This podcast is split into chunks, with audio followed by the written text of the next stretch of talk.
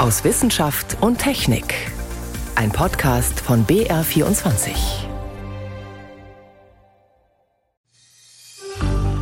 Det var en skön känsla helt enkelt. Det är lite svårt att beskriva.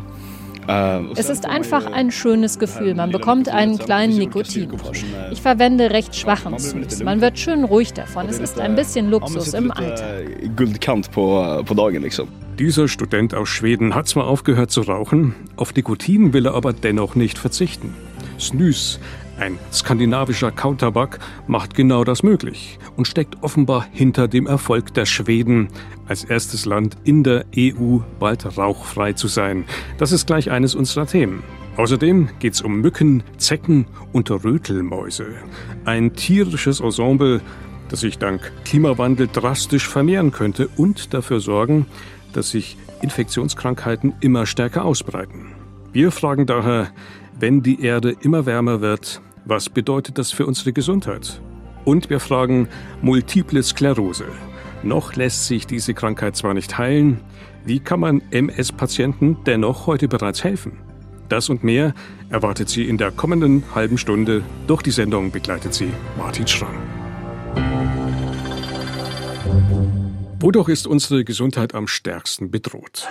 Die Weltgesundheitsorganisation WHO liefert dazu eine überraschend klare Antwort. Es ist der Klimawandel. Dementsprechend ernst sollten wir das Thema also nehmen. Auch von Forschungsseite. Ein sogenannter Sachstandsbericht in drei Teilen, genau zu diesem Thema, zum Klimawandel und Gesundheit, soll daher in diesem Jahr erscheinen koordiniert vom Robert Koch Institut. Eine große Bilanz soll es sein, was wir wissen, wie sich der Klimawandel auswirkt auf die menschliche Gesundheit, auf Infektionskrankheiten, aber auch auf die psychische Gesundheit und so weiter. Der erste Teil liegt nun vor. 119 Seiten. Mein Kollege Johannes Rostäuscher hat sie für uns gesichtet. Johannes, eine Menge Stoff. Was kommt da auf uns zu? Naja, auf uns zu kommt einiges. Es wird wärmer, das wissen wir alle, und das ist für uns nicht so gut, weil es ist gut für die Überträger von manchen Krankheiten zum Beispiel. Mücken, Zecken oder zum Beispiel auch die Rötelmaus. Die Rötelmaus, was ist das für ein Kandidat? Ja, das ist halt eine kleine Maus und so ein Beispiel, die scheidet Hantaviren aus über ihren Speichel, über Kot und Urin. Und diese Viren kann der Mensch dann zum Beispiel mit Staub einatmen oder auch irgendwie essen. Jetzt sind diese Hunter-Viren keine Killer wie Ebola und sind auch nicht Corona, aber die können influenzaartige Symptome auslösen, zusätzlich mit Koliken. Also nicht zu unterschätzen, das Mhm. Hunter-Virus. Also nicht harmlos. Und diese Mäuse, die werden sich in Zukunft noch stärker vermehren? Das ist einer von diesen Zyklen. Die Rötelmaus frisst Bucheckern. Je mehr Bucheckern, desto mehr Mäuse gibt's. Das RKI spricht dann von regelrechten Massenvermehrungen. Jetzt bewirken aber die trockenen und heißen Sommer, dass es immer mehr Jahre gibt, in denen die Buchen besonders gut tragen. Die Förster nennen das die Mastjahre der Buchen. Die sind alle fünf bis acht Jahre normalerweise und im Jahr drauf gibt's dann die vielen Mäuse. Und in den vergangenen Jahren waren solche Mastjahre tatsächlich alle zwei bis drei Jahre, also viel mehr Rötelmäuse auch. Und die Mastjahre machen bei den Buchen auch den Zecken Freude, weil auch die dann im nächsten Jahr viel mehr werden. Nach einem Buch Eckern Mastjahr ist ein Zeckenjahr. Das heißt, das hängt alles irgendwie miteinander zusammen. Nimmt dann also auch die Gefahr durch die Zecken zu? Ja, natürlich. Wir haben einfach mehr Zecken. Das hängt nicht nur an den Bucheckern. Weniger erfrieren im Winter, weil die Winter milder sind. Die Vermehrungsperiode ist einfach länger, weil das Frühjahr früher beginnt. Und man kann das einfach messen, zum Beispiel bei der FSME, dieser Frühsommer-Meningoenzephalitis. Zurzeit sagt man, jedes Jahr werden die Fälle um zwei Prozent mehr. Also die Erkrankungsfälle. Und wie viel sind das insgesamt in Deutschland? Also das sind nicht massenhaft und die schwanken auch. Aber sie nehmen, wie gesagt, kontinuierlich zu. Bei den gemeldeten Fällen waren es in den vergangenen Jahren im Schnitt jedes Jahr 505 und das ist aber fast doppelt so viel wie in den Jahren zuvor. Also eine ziemlich stark ansteigende Tendenz.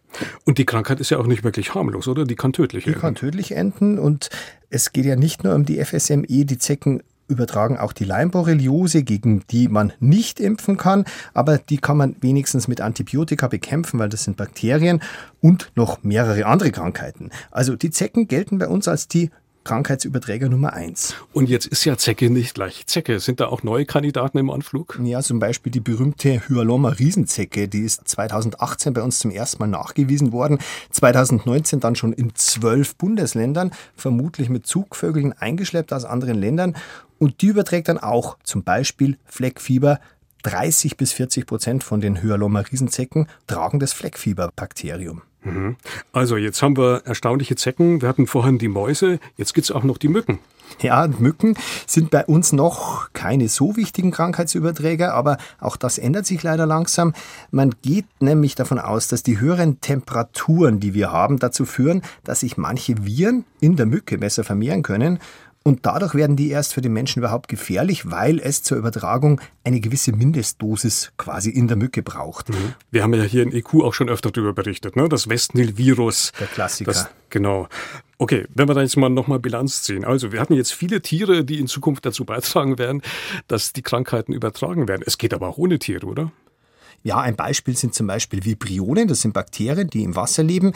Berühmtestes Beispiel die Cholera-Vibrionen. Um die geht es hier allerdings nicht, Achtung, sondern es geht um Nicht-Cholera-Vibrionen. Die leben zum Beispiel gerne im Salzwasser mit wenig Salzgehalt, in der Ostsee vor allem. Und diese Vibrionen können jetzt bei Menschen, die zum Beispiel immungeschwächt sind und Hautwunden haben, auch kleine Hautwunden, sehr, sehr fiese Infektionen auslösen, bis hin zur Blutvergiftung, bis hin zum Todesfall tatsächlich. Und wenn die Ostsee wärmer wird, werden auch die Vibrionen mehr. So richtig vermehren sich die ab 20 Grad Wassertemperatur. Heißt es dann in Zukunft nicht mehr in die Ostsee steigen? Zum Glück noch nicht. Die Experten sagen immer wieder, bitte keine Panik. Zurzeit reden die von 10 bis 20 Infektionen im Jahr in der Ostsee, die allerdings zunehmen und die man natürlich auch, es sind ja Bakterien, wie gesagt, Gott sei Dank mit Antibiotika behandeln kann. Aber es ist vielleicht ganz gut zu wissen, dass das Risiko einfach besteht und man eben nicht reingeht, wenn man eine Wunde hat und vielleicht auch noch geschwächt ist. Hm. Aber das heißt, äh, man kann es mit Antibiotika behandeln, wir brauchen wieder mehr Antibiotika. Das heißt, die Antibiotika, das ist dann wahrscheinlich schon das nächste Thema. Das ist genau das nächste Thema. Mehr Antibiotika-Einsatz, weil es vielleicht mehr bakterielle Infektionen gibt, führt automatisch zu mehr Resistenzen. Aber nicht nur das. Auch die Bedingungen an sich für die Bakterien verbessern sich. Wenn sie im warmen Wasser zum Beispiel leben und sich besser vermehren können als früher, dann können sie auch mehr Resistenzen bilden und schneller austauschen. Also das RKI rechnet fest damit, dass Antibiotikaresistenzen weltweit weiter zunehmen. Es wird sich nicht auf alle Bakterien gleich auswirken, davon geht man aus, aber es wird insgesamt eine Zunahme von Resistenzen geben. Und da gibt es ein lustiges Detail. Manche Bakterien wandern tatsächlich auf Mikroplastik durchs Meer und da können sich dann auch Resistenzen durch solche Details leichter verbreiten. Okay, wenn wir das jetzt alles nochmal bündeln, all die Kandidaten, die da jetzt im Anmarsch sind, heißt es unterm Strich, wir werden in Zukunft alle viel schneller noch viel kränker? Wir werden häufiger krank. Die Wissenschaftlerinnen und Wissenschaftler warnen ausdrücklich vor Panik, weil das ja keine Massenausbrüche sind, wie jetzt zum Beispiel bei Corona. Aber man muss sich eben darauf einstellen, es werden Neuinfektionskrankheiten dazukommen, die wir noch gar nicht kennen und die, die wir schon kennen, werden halt leider auch häufiger werden. Wir werden auch neue Sachstandsberichte noch kriegen, zwei weitere Teile. Der erste kommt im September und da geht es dann um die direkten Auswirkungen der Hitze. Das wird wahrscheinlich recht drastisch sein und auch unter anderem um die Auswirkungen auf die Psyche. Also das werden jetzt auch keine absolut optimistischen Berichte werden. Davon ist auszugehen. Der Klimawandel und was er mit unserer Gesundheit macht. Einschätzungen, Informationen dazu waren das von meinem Kollegen Johannes Rostäuscher. Johannes, danke dir. Gern. Zigaretten gehören ins Museum. Genau mit dieser Aussage hat der Chef des Zigarettenherstellers Philip Morris bereits Ende Mai überrascht. Und passend zum Weltnichtrauchertag diese Woche wurde nun bekannt, dass die Zigarettenmarke Marlboro vom Markt verschwinden soll und der Konzern stattdessen mehr auf angeblich weniger schädliche Alternativen setzen will. Auf E-Zigaretten zum Beispiel oder Snus, Kleine mit Tabak gefüllte Täschchen, die man sich unter die Oberlippe klemmt. Eine Firma, die Snus vor allem in Skandinavien bereits erfolgreich verkauft, hat Philip Morris passenderweise letztes Jahr bereits übernommen. Getreu dem Motto lieber snüsen statt zu qualmen ist dieser Oraltabak speziell in Schweden derart erfolgreich, dass die Schweden nun die ersten in der EU sein könnten, deren Land als rauchfrei gilt. Doch ist Snus wirklich die gesündere Alternative zur Kippe? Sophie Donges berichtet. Menschen mit einer Zigarette in der Hand, die sieht man in Schweden selten. Nicht nur, weil nur noch 6 Prozent überhaupt die herkömmliche Zigarette täglich rauchen, sondern auch, weil Rauchen an vielen Stellen verboten ist. Beispielsweise an Bahnhöfen oder Bushaltestellen. Statt Aschenbechern liegen in Bars kleine runde Dosen auf den Tischen, die sind gefüllt mit Nikotinpäckchen oder wie der Schwede sagt, Snus. Sie sehen aus wie daumennagelgroße, prall gefüllte Teebeutel, die unter die Oberlippe geschoben werden und lecker schmecken schmecken, findet zumindest Alvin, ein Student aus Stockholm. Det var en skön känsla helt enkelt. Det är lite svårt att beskriva. Äh, es ist einfach ein schönes Gefühl. Man bekommt einen kleinen Nikotinpush. Es gibt ja unterschiedliche Stärken von Snus. Äh, ich verwende recht schwachen Snus. Man wird schön ruhig davon. Es ist ein bisschen Luxus im Alltag. Snus gilt in Schweden als Lifestyle-Produkt. Früher waren es hauptsächlich Männer, die Tabaksnus verwendeten. Heute gibt es die kleinen Nikotinpäckchen in allen möglichen Geschmacksrichtungen. Melone, Menthol oder Veilchen zum Beispiel. Seit 2018 hat sich der Anteil derjenigen, die täglich Snus unter ihre Oberlippe klemmen, vervierfacht. Kanzerfonden, die schwedische Krebsgesellschaft, sieht diese Entwicklung sehr kritisch, sagt Generalsekretärin Ulrika Oreset Kokström. Es kamen neue Sorten von Nikotinprodukten auf den Markt, der sogenannte weiße Snus, um neue junge Zielgruppen anzusprechen. Man konzentriert sich vor allem auf junge Frauen mit glitzernden Verpackungen in rosa und grün, die aus aussehen wie ein Accessoire. Das sind keine Produkte zur Rauchentwöhnung, sondern man zielt auf völlig neue Kunden ab. Doch wie ungesund sind die kleinen Nikotinpäckchen? Ganz klar ist das nicht. Die schwedische Gesundheitsbehörde wie auch die Krebsgesellschaft halten Snus nicht für ungefährlich. Die Studienlage in Bezug auf Krebserkrankungen sei nicht eindeutig, schreiben sowohl die Behörde als auch die Krebsgesellschaft. Hier brauche es mehr unabhängige Forschung, so Ulrika Oreset Kokström. Es ist kein gesundes Produkt, das wissen wir seit langem. Es beeinträchtigt Herz und Kreislauf und hat Auswirkungen auf die psychische Gesundheit.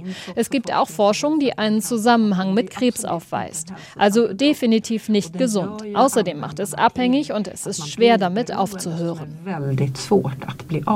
Befürworter der Nikotinpäckchen sagen, alle Produkte, die weniger schädlich sind als herkömmliche Zigaretten, seien doch die bessere Alternative. Alternative. Sie fordern eine Legalisierung von Snus in ganz Europa. Derzeit ist der Verkauf von tabakhaltigem Snus jedoch nur in Schweden erlaubt, denn das Land hatte sich zum EU-Beitritt einen Sonderstatus ausgehandelt. Wann Schweden sich offiziell als rauchfrei bezeichnen kann, also wann die 5-Prozent-Marke an Rauchenden geknackt wird, ist unklar. Die Gesundheitsbehörde will keine Prognose abgeben. Gesellschaftlich verpönt ist die klassische Kippe bereits jetzt, findet Student Alvin aus Stockholm. Als ich jünger war, haben viele geraucht und sind dann aber zu weißem Snus gewechselt. Das Problem ist, dass der einfach gut schmeckt, da bleibt man leicht dabei. Ich bin sicher, dass Snus dafür verantwortlich ist, dass in Schweden weniger geraucht wird. Rauchfrei vielleicht, aber nikotinfrei wird Schweden nicht so schnell denn die Nikotinpäckchen werden von Jahr zu Jahr beliebter. Snüsen statt Qualmen. Ob das wirklich gesünder ist, bleibt also umstritten. Sophie Donges war das aus Stockholm.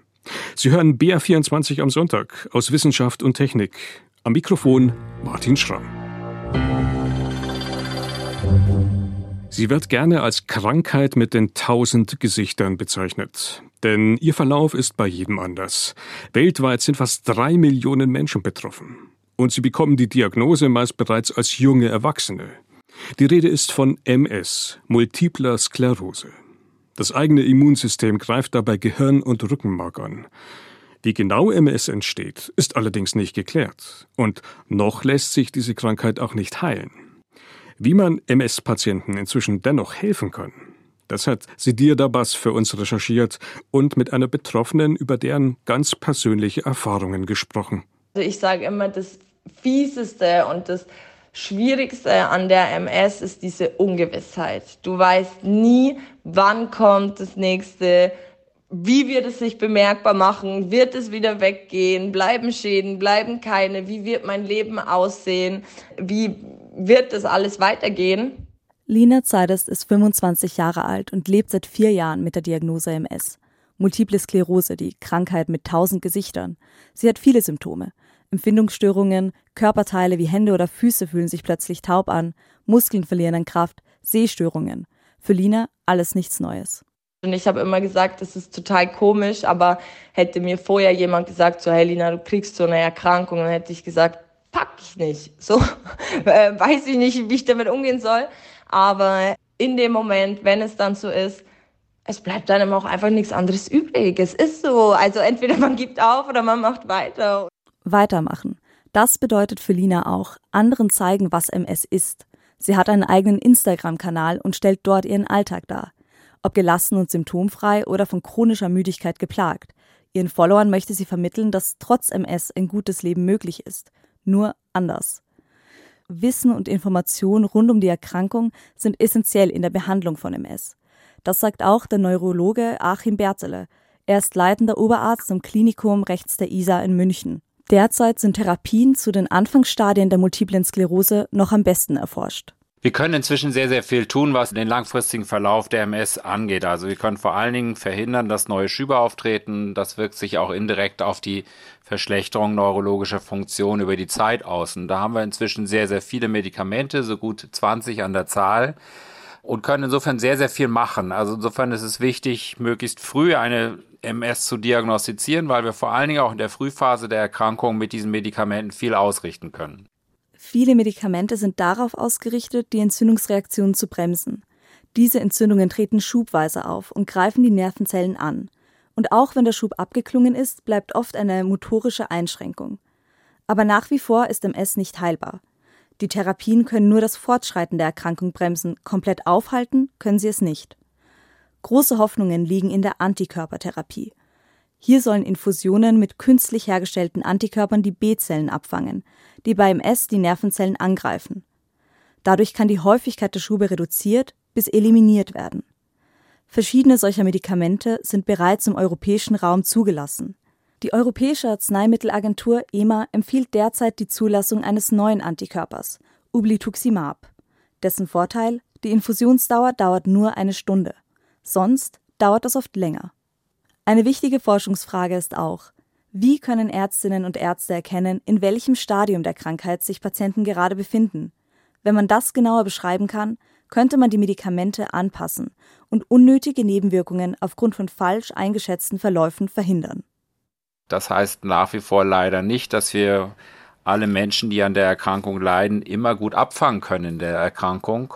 Und das betrifft vor allen Dingen dann die späteren Anteile, die nicht so sehr etwas mit Entzündung zu tun haben, sondern so etwas wie Art Abbau im Nerven, ein vorzeitiges Altern im Nervensystem darstellt. Und dagegen haben wir bisher relativ wenig Medikamente, um es eher positiv zu, zu formulieren. Das ist sozusagen der große Bereich, in dem wir noch drauf warten oder hoffen oder forschen, dass es neue Medikamente gibt, die uns helfen werden. Bis hin zu der Frage, wir hätten, gibt es irgendwann Medikamente, die Schäden, die im Nervensystem durch die Erkrankung entstanden sind, auch wieder zurückdrehen können. Also eine Erholung des Nervensystems unterstützen können. Lina hatte bisher drei große Schübe, die zum Teil auch bleibende Schäden verursacht haben.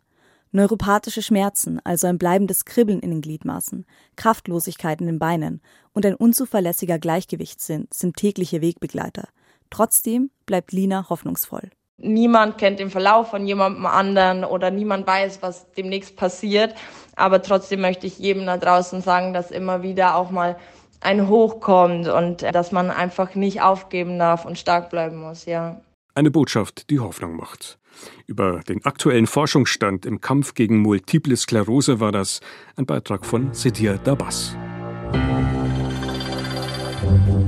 Und jetzt ist es Zeit, den Blick nochmal zu weiten, beziehungsweise den Blick einfach mal schweifen zu lassen nach ganz oben. Franziska Konitzer nimmt uns mit zu den Highlights am Sternenhimmel im Juni.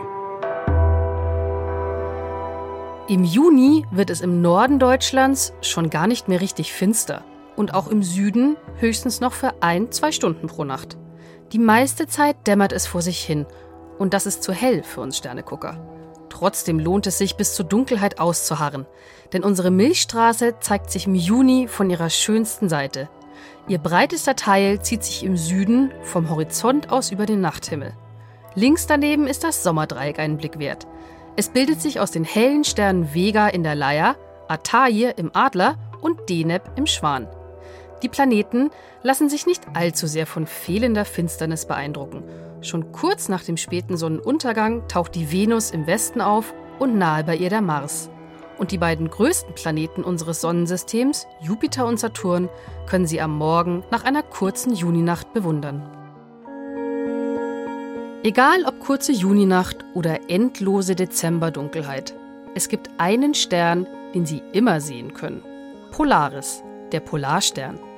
Er steht fast genau über dem Nordpol und bleibt deswegen immer an derselben Stelle, während im Laufe einer Nacht alle anderen Sterne über uns hinwegziehen, weil die Erde sich um ihre Achse dreht.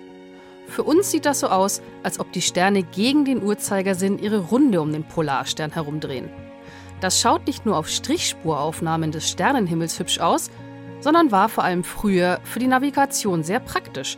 Polaris zeigt den geografischen Norden an. Doch diese Ehre wird ihm nicht für alle Zeiten zuteil. Weil die Erdachse ein wenig taumelt, stehen immer wieder andere Sterne näher am nördlichen Himmelspol. So wird um das Jahr 4000 herum der Stern Gamma Cephei im Sternbild Cepheus unseren derzeitigen Polarstern als Wegweiser gen Norden ablösen. Das astronomische Highlight im Juni findet ausnahmsweise nicht am Nachthimmel statt. Am 21. Juni ist Sommersonnenwende. Streng genommen wendet sich dabei nichts. Was stattdessen passiert? Unsere Sonne durchschreitet ihren nördlichsten Punkt an unserem Himmel, den sogenannten Sommerpunkt. An diesem Tag wandert die Sonne in einem weiten Bogen übers Firmament, vom Nordosten über den Süden gen Nordwesten. Zur Sommersonnenwende steht die Sonne um die Mittagszeit so hoch wie sonst nie im Jahr über dem Horizont, über 65 Grad. Natürlich liegt das nicht an der Sonne, sondern an unserer Erde. Die schräg stehende Erdachse sorgt dafür, dass sich ihre Nordhalbkugel gen Sonne neigt. Und das heißt für uns Nordhalbkugelbewohner, jetzt ist es Sommer. Der Sternenhimmel im Juni ins Visier genommen von Franziska Konitzer. So viel aus Wissenschaft und Technik. Am Mikrofon war Martin Schramm.